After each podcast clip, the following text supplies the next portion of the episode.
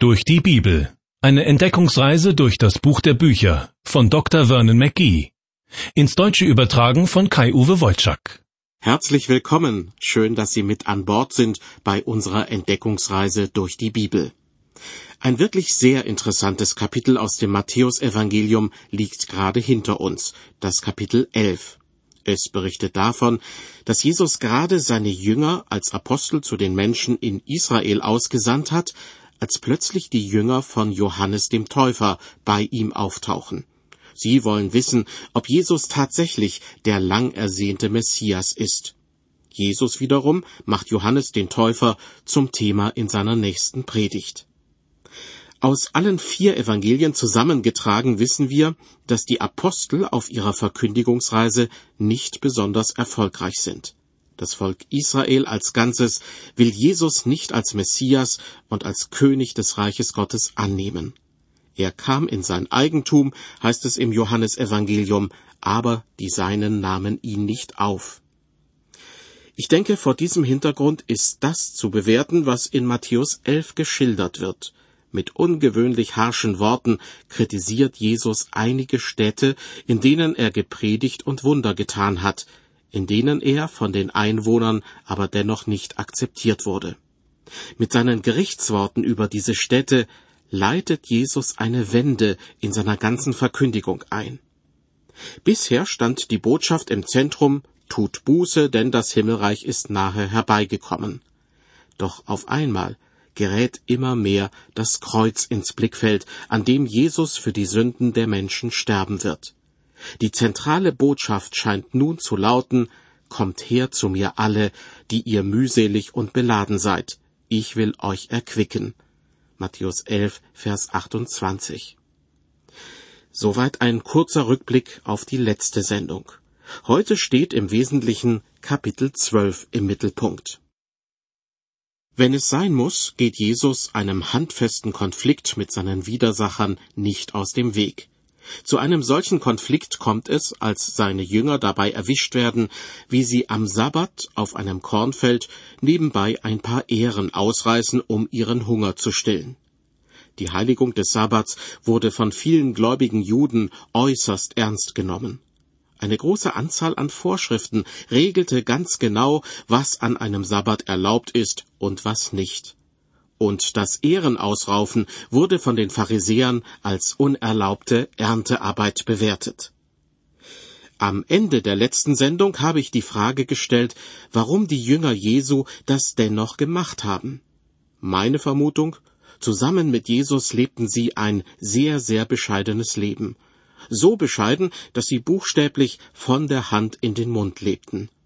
Wer würde sich denn sonst eine Handvoll Getreidekörner in den Mund stecken, wenn etwas Schmackhafteres greifbar wäre? Ich lese jetzt aus Matthäus 12 noch einmal die beiden ersten Verse, über die ich bereits in der letzten Sendung gesprochen habe, und daran gleich anschließend die Verse drei und vier. Folgendes wird berichtet. Zu der Zeit ging Jesus durch ein Kornfeld am Sabbat und seine Jünger waren hungrig und fingen an, Ehren auszuraufen und zu essen.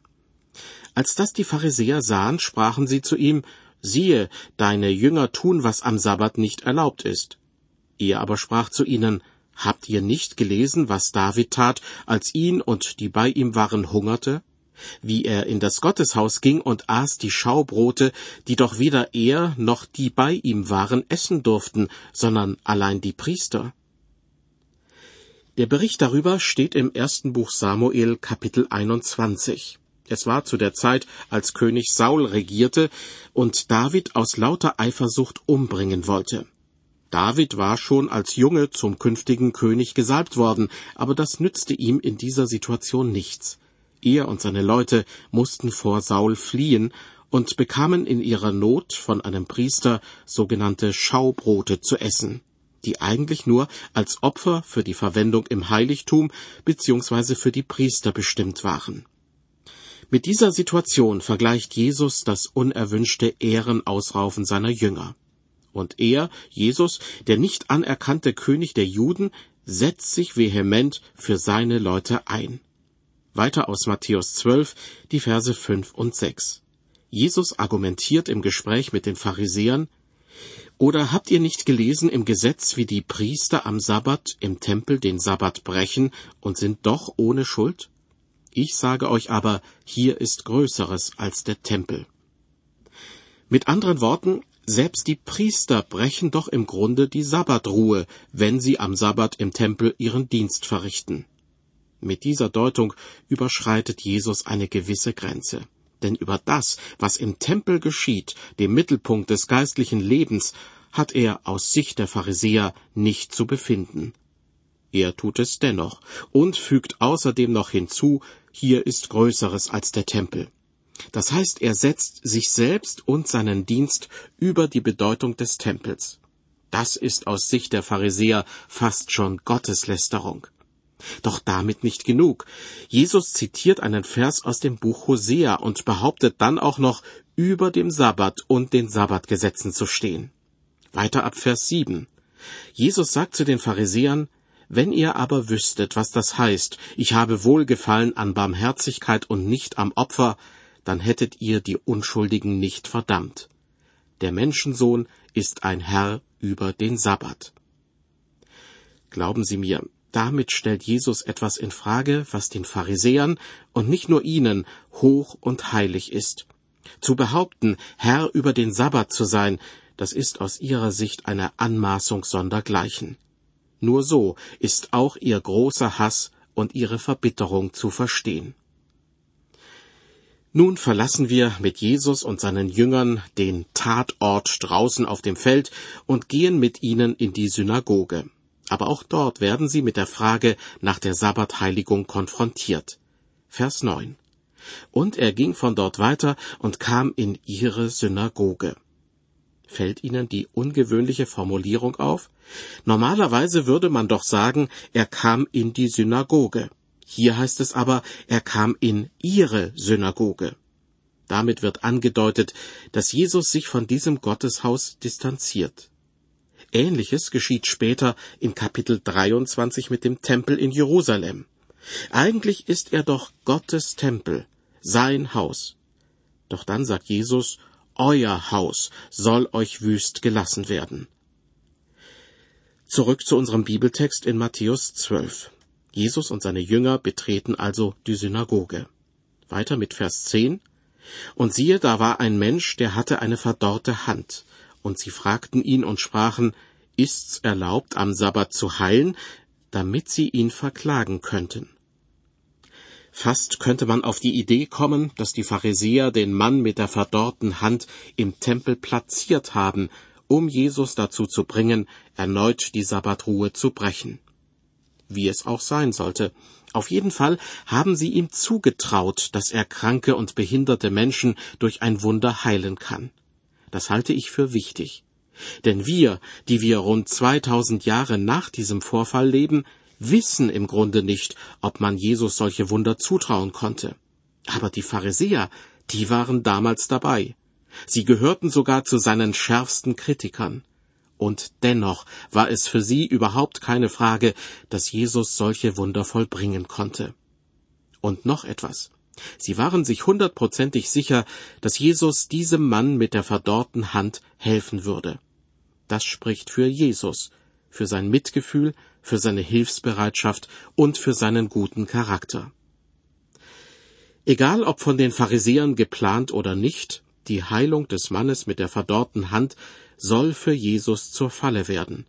Doch er dreht den Spieß um und treibt nun die Pharisäer mit einer Gewissensfrage in die Enge.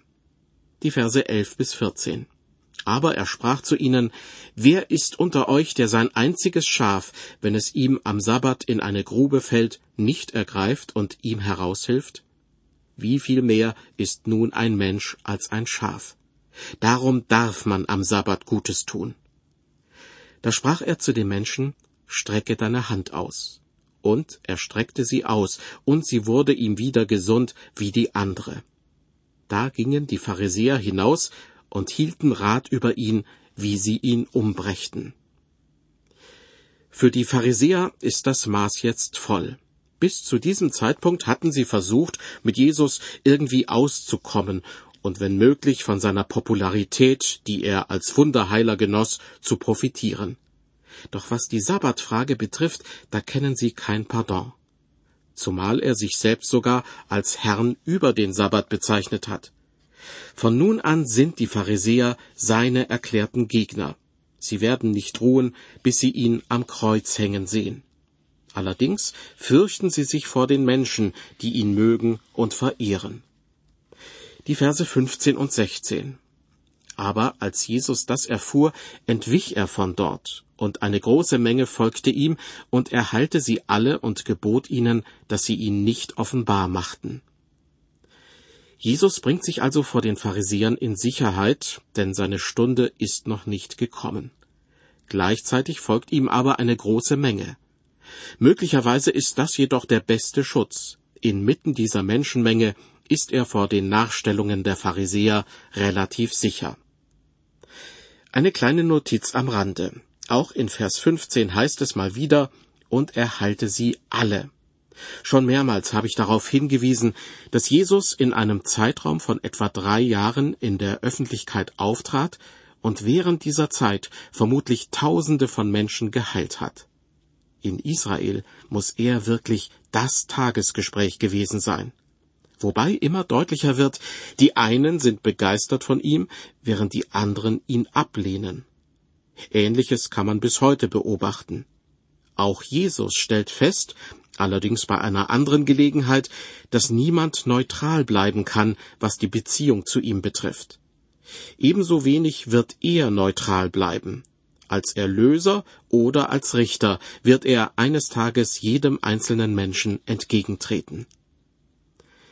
In unserem Bibeltext wird in Vers 16 berichtet, dass Jesus die Menschenmenge auffordert, ihn nicht offenbar zu machen. Er möchte nicht, dass noch mehr Menschen aus lauter Neugier angelaufen kommen oder um ihn als Wundertäter zu verehren. Das würde seine eigentliche Aufgabe, nämlich als Erlöser die Menschen von ihren Sünden zu befreien, nur behindern. Er fordert die Leute also auf, ihn nicht offenbar zu machen, weiter ab Vers 18, damit erfüllt würde, was gesagt ist durch den Propheten Jesaja, der da spricht, siehe, das ist mein Knecht, den ich erwählt habe, und mein Geliebter, an dem meine Seele wohlgefallen hat ich will meinen Geist auf ihn legen, und er soll den Heiden das Recht verkündigen. Er wird nicht streiten, noch schreien, und man wird seine Stimme nicht hören auf den Gassen. Das geknickte Rohr wird er nicht zerbrechen, und den glimmenden Docht wird er nicht auslöschen, bis er das Recht hinausführt zum Sieg. Und die Heiden werden auf seinen Namen hoffen. Jesus macht deutlich, er selbst und was rundherum um ihn passiert, ist die Erfüllung dessen, was der Prophet Jesaja mehr als 700 Jahre zuvor prophezeit hat. Und gleichzeitig weisen einige Voraussagen weit in die Zukunft. Die Heiden werden auf seinen Namen hoffen, heißt es in Vers 21. Paulus war Missionar, der zu den Heiden geschickt wurde. Jesus persönlich ist ihm erschienen, so berichtet die Apostelgeschichte, und hat ihm den Auftrag gegeben, den Heiden, Zitat, die Augen aufzutun, dass sie sich bekehren von der Finsternis zum Licht und von der Gewalt des Satans zu Gott. So werden sie Vergebung der Sünden empfangen und das Erbteil samt denen, die geheiligt sind durch den Glauben an mich. Soweit die Zusage die der Apostel Paulus von Jesus erhalten hat. Und wie sieht es in der Gegenwart aus? Nun, die Verheißung aus Matthäus 12, Vers 21, die Heiden werden auf seinen Namen hoffen, hat auch heute noch Gültigkeit. Die folgenden Verse schildern, wie Jesus bei einem besessenen Menschen böse Geister austreibt. Die Pharisäer verdächtigen ihn, sich der Macht des Teufels zu bedienen. Oder behaupten sie es nur, um den Leuten, die herbeigeströmt sind, Angst zu machen und Jesus in Verruf zu bringen? Ich lese die Verse 22 bis 24. Da wurde ein Besessener zu Jesus gebracht, der war blind und stumm, und er heilte ihn, so dass der Stumme redete und sah. Und alles Volk entsetzte sich und fragte, ist dieser nicht Davids Sohn? Aber als die Pharisäer das hörten, sprachen sie, er treibt die bösen Geister nicht anders aus als durch Belzebul, ihren Obersten. An dieser Stelle bleibt offen, ob die Pharisäer wirklich glauben, dass Jesus mit dem Teufel im Bunde steht, oder ob sie ihn nur in Verruf bringen wollen. Wie es auch sei, sie äußern ihren Verdacht, obwohl sie als Pharisäer es aus der Heiligen Schrift besser wissen müssten. In den folgenden Versen bezieht nun Jesus Stellung zu den Vorwürfen und er warnt die Pharisäer davor, eine Sünde zu begehen, die ihnen nicht vergeben werden kann die Verse 25 bis 32. Jesus erkannte aber ihre Gedanken und sprach zu ihnen, jedes Reich, das mit sich selbst uneins ist, wird verwüstet, und jede Stadt oder jedes Haus, das mit sich selbst uneins ist, kann nicht bestehen. Wenn nun der Satan den Satan austreibt, so muss er mit sich selbst uneins sein. Wie kann dann sein Reich bestehen? Wenn ich aber die bösen Geister durch Beelzebul austreibe, durch wen treiben eure Söhne sie aus? Darum werden sie eure Richter sein. Wenn ich aber die bösen Geister durch den Geist Gottes austreibe, so ist ja das Reich Gottes zu euch gekommen. Oder wie kann jemand in das Haus eines Starken eindringen und ihm seinen Hausrat rauben, wenn er nicht zuvor den Starken fesselt? Erst dann kann er sein Haus berauben. Wer nicht mit mir ist, der ist gegen mich, und wer nicht mit mir sammelt, der zerstreut. Darum sage ich euch, alle Sünde und Lästerung wird den Menschen vergeben, aber die Lästerung gegen den Geist wird nicht vergeben. Und wer etwas redet gegen den Menschensohn, dem wird es vergeben, aber wer etwas redet gegen den Heiligen Geist, dem wird's nicht vergeben, weder in dieser noch in jener Welt. Soweit die Verse 25 bis 32 harte Worte, besonders am Schluss. Harte Worte, die manchen Christen umtreiben aus Angst, diese Sünde gegen den Heiligen Geist zu begehen. Lassen Sie mich dazu Folgendes sagen.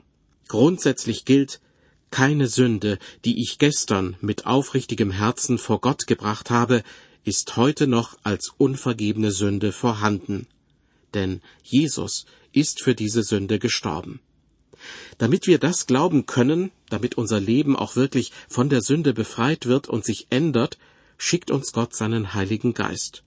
Wenn wir das jedoch nicht wollen, wenn wir absichtlich den Heiligen Geist abwehren, dann leben wir so, als ob die Sünde uns noch bedrückt.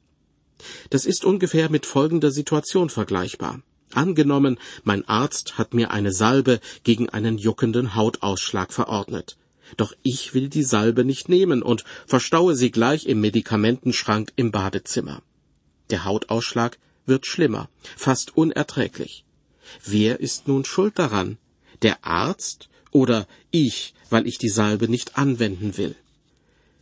Zurück zu der Frage, worin denn im konkreten Fall die Sünde gegen den Heiligen Geist besteht.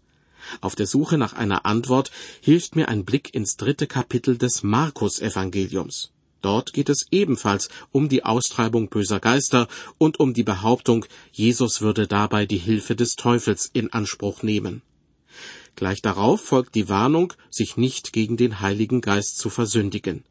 Und dann als Schlusssatz, denn sie sagten, er, Jesus, hat einen unreinen Geist. Das heißt, im Markus Evangelium kommt deutlicher als im Matthäus Evangelium zum Ausdruck, die Sünde gegen den Heiligen Geist besteht in diesem Fall darin, dass Pharisäer und Schriftgelehrte behaupten, Jesus würde mit Hilfe des Teufels böse Geister austreiben. Sie behaupten das, obwohl sie sich bestens in der Heiligen Schrift auskennen, aber die Erleuchtung durch den Heiligen Geist offenbar ablehnen. So viel zu diesem Thema. Weil das Kapitel 12 im Matthäusevangelium ein sehr umfangreiches Kapitel ist, möchte ich die nächsten beiden Abschnitte überspringen. Vielleicht haben Sie ja nach dieser Sendung noch Zeit, sich den Bibeltext in Ruhe anzuschauen. Die Verse 33 bis 37 tragen in der Lutherbibel die Überschrift Vom Baum und seinen Früchten und die Verse 38 bis 42 die Zeichenforderung der Pharisäer. Der darauffolgende Abschnitt vermittelt, jedenfalls aus meiner Sicht, ein paar überraschende Erkenntnisse. In einer kurzen bildhaften Erzählung warnt Jesus davor zu glauben, dass sich Menschen selbst, wenn sie nur den festen Willen dazu haben, zum Guten verändern können. Ich lese die Verse 43 bis 45. Jesus spricht, wenn der unreine Geist von einem Menschen ausgefahren ist, so durchstreift er dürre Stätten, sucht Ruhe und findet sie nicht. Dann spricht er, ich will wieder zurückkehren in mein Haus, aus dem ich fortgegangen bin. Und wenn er kommt, so findet er's leer, gekehrt und geschmückt. Dann geht er hin und nimmt mit sich sieben andere Geister, die böser sind als er selbst, und wenn sie hineinkommen, wohnen sie darin. Und es wird mit diesem Menschen hernach ärger, als es vorher war. So wird's auch diesem bösen Geschlecht ergehen. Ja, und so wird es auch den Menschen ergehen, die sich am eigenen Schopf aus dem Sumpf ziehen wollen, die mit guten Vorsätzen in einen neuen Lebensabschnitt starten oder die durch irgendwelche religiösen Übungen bessere Menschen werden wollen. All das ist letztlich zum Scheitern verurteilt. Warum? Weil durch solche Bemühungen nur eines erreicht wird, dass das eigene Lebenshaus, so will ich es in Anlehnung an den Bibeltext ausdrücken, schön gekehrt und geschmückt aussieht. Aber dieses Lebenshaus ist dann noch leer. Wenn statt des bösen Geistes jetzt nicht der Heilige Geist einziehen darf, dann war alles umsonst. Rein menschlich betrachtet mag man es anders sehen, aber aus der Sicht Jesu hat nur eine geistliche Erneuerung einen Wert. Der letzte Abschnitt von Kapitel 12 scheint mir mit all dem nichts zu tun zu haben. Doch dieser Abschnitt beginnt mit den Worten, als Jesus noch zu dem Volk redete. Das heißt, wahrscheinlich gibt es doch einen Zusammenhang. Vielleicht ist die vorhin erwähnte geistliche Erneuerung das richtige Stichwort. Denn Menschen, die das erlebt haben, die von neuem geboren wurden, wie Jesus es an anderer Stelle nennt, die werden die Entdeckung machen, dass sie mit dieser Erfahrung nicht allein sind. Hören Sie aus Matthäus 12 die Verse 46 bis 50. Als Jesus noch zu dem Volk redete, siehe, da standen seine Mutter und seine Brüder draußen, die wollten mit ihm reden. Da sprach einer zu ihm, siehe, deine Mutter und deine Brüder stehen draußen und wollen mit dir reden. Er antwortete aber und sprach zu dem, der es ihm ansagte, Wer ist meine Mutter und wer sind meine Brüder? Und er streckte die Hand aus über seine Jünger und sprach, Siehe da, das ist meine Mutter und das sind meine Brüder. Denn wer den Willen tut meines Vaters im Himmel, der ist mir Bruder und Schwester und Mutter. Manche Bibelleser müssen schwer schlucken, wenn sie diese Verse lesen. Fast hört es sich so an, als ob sich Jesus von seinen leiblichen Brüdern, vor allem aber von seiner Mutter distanzieren würde. Das ist nicht der Fall, denn gerade seine Mutter Maria ist uns ja aus der Weihnachtsgeschichte nicht nur als eine gute Mutter, sondern auch als gottesfürchtige Frau bekannt. Die Kernaussage steckt vielmehr im allerletzten Satz. Jesus sagt, der ist mir Bruder und Schwester und Mutter. Das heißt doch, wenn Sie und ich, wenn wir Gottes Willen tun, wenn wir auf Jesus hören und ihn als Erlöser annehmen, dann ist er unser Bruder. So eng möchte er mit uns verbunden sein. Zum Schluss dieser Sendung möchte ich noch einen kurzen Ausblick auf Kapitel 13 geben. Insgesamt gibt es im Matthäusevangelium drei lange zusammenhängende Texte, die vom Reich Gottes handeln. Kapitel 13 ist der mittlere davon und besteht, je nach Zählweise, aus sieben bzw. acht Gleichnissen. Den ersten Text über das Reich Gottes haben wir bereits hinter uns gelassen, das war die Bergpredigt. Und als drittes folgt dann noch in Kapitel 24 und 25 die sogenannte Ölbergrede Jesu. Was hat es nun mit den Gleichnissen in Kapitel 13 auf sich? Ich würde es so formulieren. Diese Gleichnisse geben uns einen Hinweis darauf, wie es nun mit dem Reich Gottes weitergeht, nachdem Jesus vom Volk Israel nicht als Messias und auch nicht als König dieses Reiches anerkannt wurde. Diese Gleichnisse veranschaulichen, wie es sein kann, dass das Himmelreich einerseits schon nahe herbeigekommen ist, wie Jesus und Johannes der Täufer verkündigt haben, aber andererseits noch immer auf seine Vollendung wartet. Die beiden ersten Verse aus Kapitel 13 möchte ich an dieser Stelle schon einmal vorlesen. Dort heißt es, an demselben Tage ging Jesus aus dem Hause und setzte sich an den See. Und es versammelte sich eine große Menge bei ihm, so dass er in ein Boot stieg und sich setzte, und alles Volk stand am Ufer. Manche Theologen halten diese kurze Einleitung für ziemlich symbolträchtig. Ort des Geschehens ist das Fischerdorf Kapernaum, das direkt am See Genezareth liegt. Kapernaum wiederum liegt in Galiläa, im Norden Israels, relativ weit entfernt von dem religiösen Zentrum Jerusalem. Dass Jesus dort, wie es ausdrücklich heißt, aus dem Haus herauskommt und sich an den See Genezareth setzt, um zu predigen, das sehen manche Theologen als einen Hinweis darauf, dass er sich nun verstärkt den heidnischen Völkern zuwendet. Das Haus, aus dem er herauskommt, soll das Haus Israel bzw. das Volk Israel symbolisieren. Und der See, wie an einigen anderen Stellen der Bibel, die heidnische Völkerwelt. Wie es auch sein mag, auf jeden Fall passen dazu die Gleichnisse aus Kapitel 13, die davon erzählen, wie das Reich Gottes bis zu seiner Vollendung noch warten muss. Jesus und das Reich Gottes. Das ist gewissermaßen das Hauptthema des ganzen Matthäusevangeliums. Wie es im Reich Gottes zugehen wird und welche Regeln dort gelten werden, davon berichtet die Bergpredigt in den Kapiteln fünf bis sieben. Doch die Menschen aus dem Volk Israel wollten sich dafür nicht gewinnen lassen. Sie lehnten Jesus als Messias und als König dieses Reiches ab. Mit der Folge, dass sich Jesus nun den Nichtjuden zuwendet. Das Reich Gottes ist damit aber nicht verloren.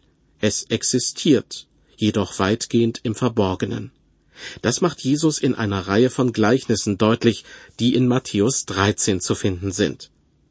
Mehr dazu in der nächsten Sendung aus der Reihe Durch die Bibel. Bis dahin Gottes Segen mit Ihnen.